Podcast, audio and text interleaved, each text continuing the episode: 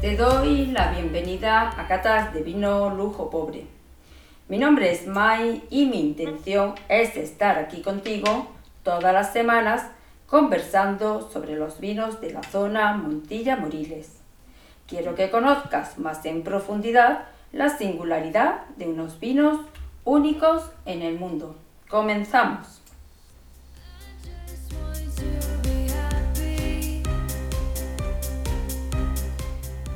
Hoy está aquí con nosotros Mara de Miguel. Bienvenida, Mara. Muy buenas, ¿qué tal? ¿Cómo estamos? Mara, tiene muchas cosas interesantes que contar porque eres, además de periodista, eres escritora, experta en vinos. Eh, ¿En qué ambiente te mueves mejor, Mara? Bueno, yo creo que en el ambiente que me muevo mejor en el, en el ambiente del vino, ¿no? Como, como tú has dicho antes, eh, yo también soy una apasionada del vino y no dejo de, estudiar y, bueno, quizás lo que yo hago un poco diferente es la visión que yo tengo sobre el mundo del vino, que mm, digamos que intento acercar... Eh, a la vida, a la vida terrenal, ¿no? O la vida mundana, eh, todos esos grandes placeres eh, que significa pues poderte tomar una copa de amontillado, poderte tomar eh, bueno, pues mm, esos grandes, esos grandes vinos, ¿no? Al final un vino lo que cuenta es una historia y cuenta una historia líquida. Entonces, pues mi, especialidad pues es eh, hay, veces que lo cuento a través de dar catas, hay veces que lo cuento a través de eh, escribir reportajes y otras veces que lo cuento en, forma de novela, ¿no? Sí, sí. Muy interesante. También, Mara, mira, sé que has viajado por medio mundo. Eh, sin embargo, siempre, mm, pues, como que, que, vuelves a Córdoba, ¿no? ¿Qué es lo que te, tiene tu tierra, Montilla? bueno, mm, es verdad que he viajado por medio mundo y espero volver a viajar a, visitar muchos viñedos más. Em, pues no sé, mm, al final Montilla tiene algo, em, tiene algo bastante especial y yo creo que mm, es, parte de esa idiosincrasia y de, al final, pues bueno, las raíces nos pasa igual que a las viñas, ¿no? Las raíces las tenemos eh, donde, donde hemos crecido y está bien eso de ir modificando o puliendo, o, bueno, como cuando hacemos esa poda en verde, pero, pero yo creo que al final estamos muy vinculados al, al terruño donde, donde hemos crecido como, como personas, ¿no? Sí, sí. Pues fantástico. Las raíces no deben de perderse nunca. También, mm, Mara, mm, tú siempre has estado involucrada a eso, como hemos dicho, al mundo del vino. Pero quizás sea por esos viajes y por esa, pues, mm, con una visión quizás un poco más abierta. ¿Podríamos decir así, que es así? Sí, porque además nosotros que llevamos de corazón y en la zona, pues lo que mayoritariamente se elabora son vinos fortificados o vinos generosos. Eh, tenemos que pensar que para las nuevas generaciones eh, es algo que realmente es un poco difícil de, entender, ¿no? Eh, el mercado está buscando bebidas con más baja graduación, más fáciles de tomar y nuestros vinos de Montilla Moriles se, encajan, ¿no? Dentro de lo que es la, el slow food, ¿no? Entonces, son vinos de, de charla, de Em, de escuchar, de reposar, de, una buena compañía, de una buena conversación.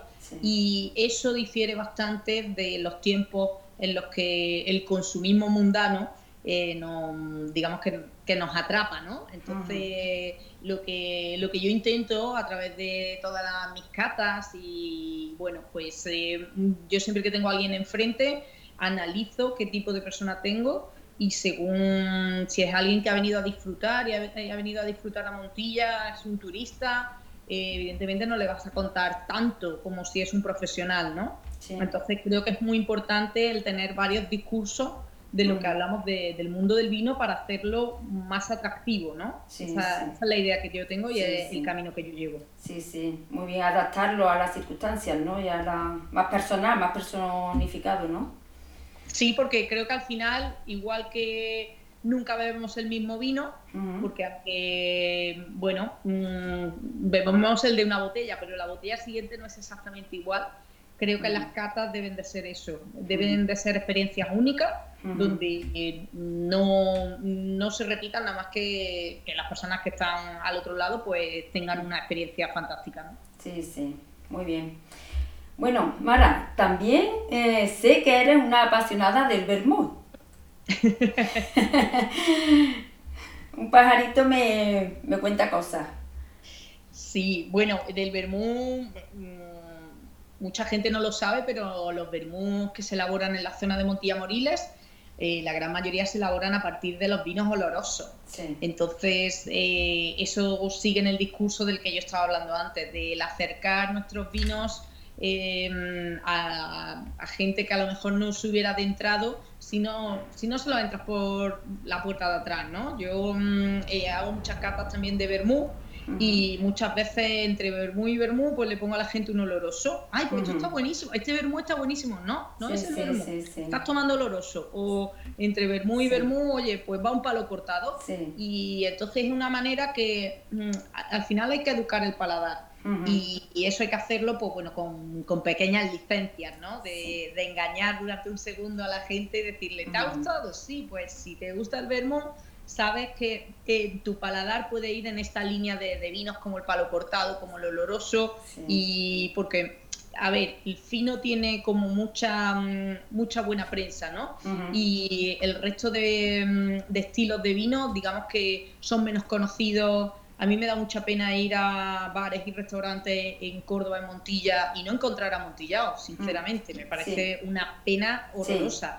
Y bajo el discurso de es que el fino lo pide todo el mundo, bueno, pues oiga, es que el vermú resulta que de buena primera es una cosa de gente joven que el siguiente salto es un oloroso. ¿Y por qué no lo va usted a tener, no? Sí, sí, sí. Pues una forma muy ingeniosa de, pues eso de dar a conocer porque la gente le dice oloroso y se asusta, y sin embargo un vermú pues como que... Y Efectivamente. sí, sí. Ahí, ahí es donde está el truco, creo yo. El, sí, sí, sí, sí. El encabezar, o sea, el encauzar al público en general, ¿no? Y uh suena divertido, suena canalla, eh, suena de algo para hacer con las amigas, o los chicos, venga, pues ya no queremos más tomar cerveza, preferimos vermú, y cuando le dicen, no, estás tomando oloroso, es como sorpresa, ¿no? De, yo nunca pensé que esto me fuera a gustar. Es simplemente cambiarle las gafas de sol, como yo digo. Sí, efectivamente. Sí, sí. Bueno, Mara, también sé eres polifacética. También sé que, que hace cócteles con, aparte de, hombre, el vermú, que ya sabemos que eso es, pero también hace unos tipos de cócteles con vinos base de aquí de, la zona de, de Montilla. A ver, cuéntanos, a ver, esa faceta tuya con los... bueno, a mí siempre me, ha interesado mucho la costelería y es verdad que desde hace muchos años yo ya utilizaba eh, el amontillado, el Pedro Jiménez, son bebidas muy, muy versátiles para meter en un cóctel. De hecho, bueno, el gran cóctel, sin decirlo, eh, pues es el tradicional palcrín o el fiti, como decimos aquí en Córdoba Capital, ¿no? O tomarte un fiti fiti no deja de ser un cóctel de un vino fino seco con un vino Pedro Jiménez dulce, ¿no? Y ya tenemos nuestro primer cóctel y la gente no lo sabe y es algo que, que, todo el mundo lo tiene muy, muy arraigado, ¿no? Entonces, pues bueno, pues hay, hay distintas maneras ¿no? de, mm, de trabajar y eh, bueno pues yo recuerdo hace unos años que gané un, un concurso de costelería eh, bueno, haciendo una cosa que yo denominé mojito flamenco, que no era ni más ni menos que hacer un mojito, pero en vez de utilizar ron, pues eh, utilizábamos pues Pedro Jiménez, por ejemplo. O el palcrín también se puede utilizar, muy refrescante ahora para el verano. Sí, sí. Y yo creo que el cóctel lo que hace es que a toda esa gente que no se acercaría eh, a nuestros vinos, le quita como hierro al asunto, ¿no? Y, por ejemplo, una de mis especialidades es hacer un espresso martini, que es un cóctel eh, con café, y, bueno, pues eh, al que yo le añado, pues Pedro Jiménez. Y eso está espectacular para bebida para el verano, eh, para pasarlo bien por las tardes, por la noche antes de salir de, de fiesta de cachondeo. Y es, es un momento en el que a lo mejor pensamos, uy, Pedro Jiménez, tiene mucho azúcar, o me lo van a poner a temperatura ambiente. No, lo puedes poner con hielo, con, café, con, café, con vodka y, va a estar espectacular, ¿no? Y está haciendo algo pues, más divertido, más dinámico. Sí, sí, sí. Eso es refrescante para el verano, ¿no? Siempre los cócteles, como llevan hielo, pues una bebida muy indicada para, para este tiempo que entra. Bueno, Mara, a ver, ¿y tu día a día cómo, cómo es? ¿Tu día a día?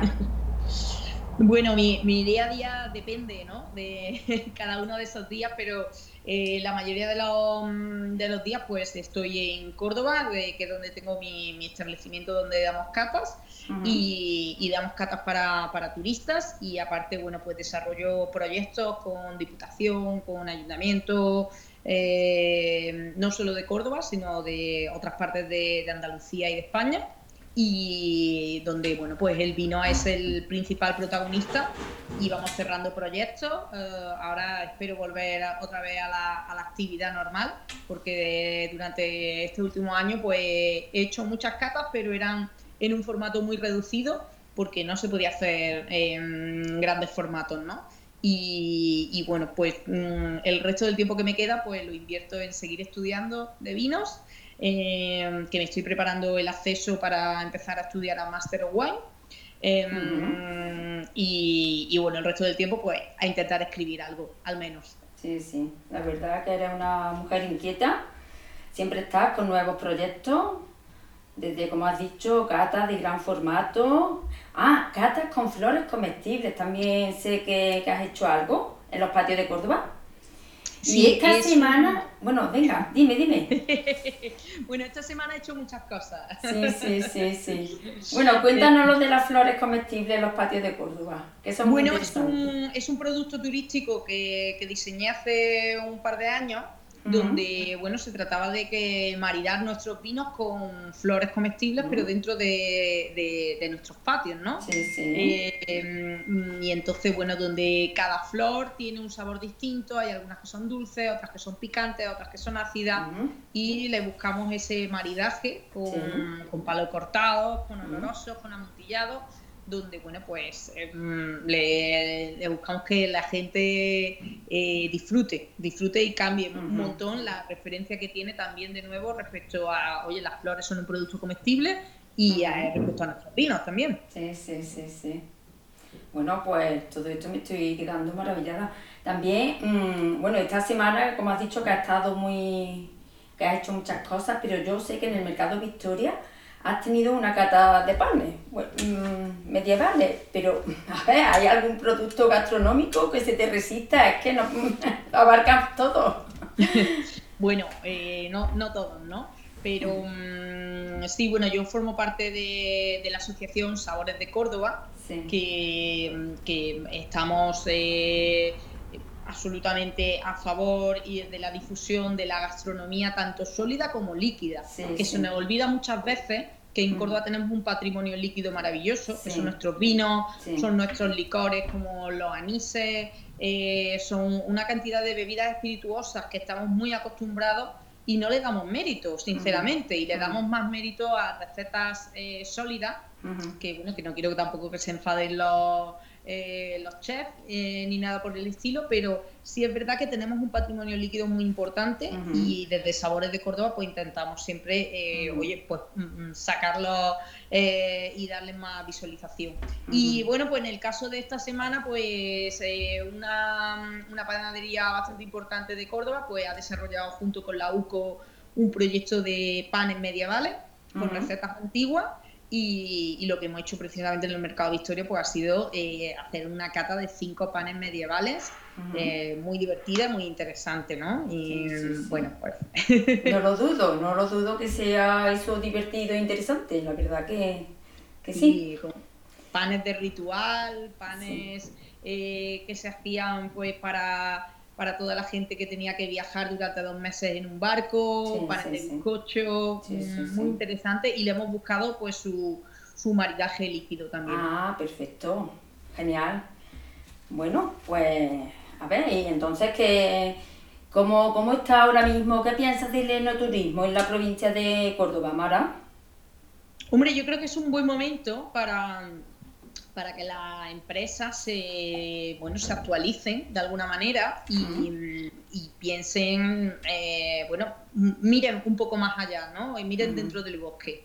Eh, venimos de estar en una especie de desierto y predicar en el desierto ya se sabe que no, que bueno, pues que es bastante difícil, pero ahora eh, creo que hay muchas empresas que, que tienen ganas, ganas de, de hacer cosas alojamientos turísticos como el vuestro, eh, como el de Buitrón, gente que ha cogido una especie de relevo, ya no, ya no es generacional, sino relevo en ganas de hacer cosas. Sí, sí, sí. Y, creo que, bueno, que hay, eh, que hay un sector que simplemente toca arrimar un poco el hombro, pero creo que podría ser la gran industria de, la provincia de Córdoba. Esa, esa parte de no turismo, con oleoturismo también, que se puede hacer perfectamente en Montilla, em, con ese museo del aceite de Juan Colín. Hay muchas, mm, muchas actividades interesantes para hacer eh, solo o acompañado y por supuesto merece la pena muchísimo eh, quedarse a, dormir en Montilla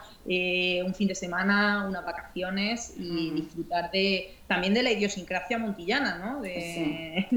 Sí. sí, sí. la verdad que Montilla tiene mucho que, que decir, ¿no? bueno, entonces, actualmente, ¿qué retos crees que tiene el enoturismo en estos momentos?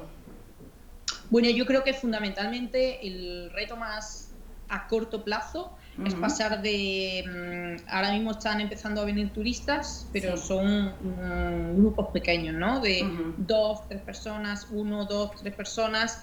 Eh, eso está bien, que haya vida, porque eso significa que es gente hablando de la zona, pero creo que hay que dar... Mm, hay que hacer de alguna manera todo lo que es la gestión de reserva, hay que profundizar un poco más y que bueno, pues que vengan 10 grupos de dos personas, que ya son 20, y eso sí es económicamente rentable, ¿no? Y, y, en ese sentido yo creo que el gran reto es el... porque el turismo como lo conocimos yo creo que ya no va a volver mm, así en número masivo, ¿no? O creo que la gente también eh, busca experiencias más exclusivas, busca pues bueno pues mm, ir a un alojamiento como, como el vuestro, eh, disfrutar de la, de la realidad, ¿no? No de lo que han pintado que eso era para los turistas, ¿no? Y creo que eso a través del mundo del vino, eh, pues algo que, calza perfectamente, ¿no? Y creo que el perfil de, del turista está realmente interesado en ver cómo es la vida de verdad, no, no la... El, no, no el escenario que me han dicho que voy a ver, sino cómo es de verdad tu vida, qué haces tú, dónde vas a comprar tú, eh, qué recetas, por qué se hace eso así, eh, no sé, pues eh, oye, pues hacer salmorejo con todo mi respeto en la Thermomix está genial, pero es que en Montilla de toda la vida de Dios se ha hecho amor, pero. Pues no sé, pues ese tipo de cosas a lo mejor no la va a hacer todos los días a mortero, pero bueno, mortero significa que ya te has puesto una copita de vino, ya te has puesto una aceituna, estás charlando. Y eso sí es la idiosincrasia que no se puede copiar en ningún otro sitio. y esa es, la, esa, es la, clave que yo creo que hay, que, hay que transmitir, ¿no? esta, es la realidad, ¿no? Porque no se trata de comer. Eh, ahora mismo creo que hay un movimiento foodie alrededor del mundo muy importante, pero que es gente que va, que quiere comer, que saborea pero que no entiende el concepto cultural que hay detrás de ese plato, ¿no? Claro. Y creo que en eso Montilla es única, ¿no? Para poder transmitir toda, toda esa historia culinaria. Sí, sí. Pues eso son experiencias pues muy interesantes, la verdad que sí. Por eso digo que creo que, que, Montilla está en, en, un buen momento para, para apretar el acelerador. Sí, sí, sí. Estoy totalmente de acuerdo contigo. Eh, bueno, Mara, si quieres aportar algo más que no sepamos, porque yo creo que, que la vida es muy corta para no beber amontillado. Oh, sí, sí, es verdad. Sí, sí. y, que, hay que, que, hay que tirarse un poquito más a la piscina y, y, no pensar por parte de los restauradores, por parte de los hosteleros, de no, es que como no me piden como no me piden amontillado, pues no lo tengo. Oye, pues a lo mejor debería de tener una botella igual que tiene, yo qué sé, otro tipo de mm, bebida espirituosa en la licorería que eh, que hace 10 años todo el mundo pedía y ahora ya nadie pide, pero ¿por qué no apostar por algo de la tierra? ¿no? Sí, sí, sí. Y, hombre, y ofrecerlo, porque claro, la gente que viene pues, aquí pues no, no saben que eso existe. Y claro, los dejas pedir sin que sepan, pero claro, explicarle que esto es de aquí, que se produce aquí y que es único en el mundo, pues ya le pica la curiosidad al turista que viene o a la persona que, hombre, cuando se va a un sitio siempre lo que gusta es tomar lo típico de la zona. Pues sí. Bueno, pues Mara, muchísimas gracias. A vosotros. ¿Vale? Por, esta aportación tan interesante y toda, todo eso que tienes en mente y todo lo que estás haciendo y lo que te queda por hacer. Y bueno, ya vosotros, oyentes, ya por hoy lo, vamos a dejar aquí. Si tienes alguna duda o sugerencia, escríbeme en mi página de Facebook, Twitter o Instagram de Lujo Pobre. Estaré encantada de atenderte. O si te resulta más cómodo, puedes dejar una reseña en Apple Podcast y hacer tu evaluación de 5 estrellas. El equipo de Lujo Pobre te lo agradece de antemano. Muchas gracias por tu atención y hasta la próxima. Te espero.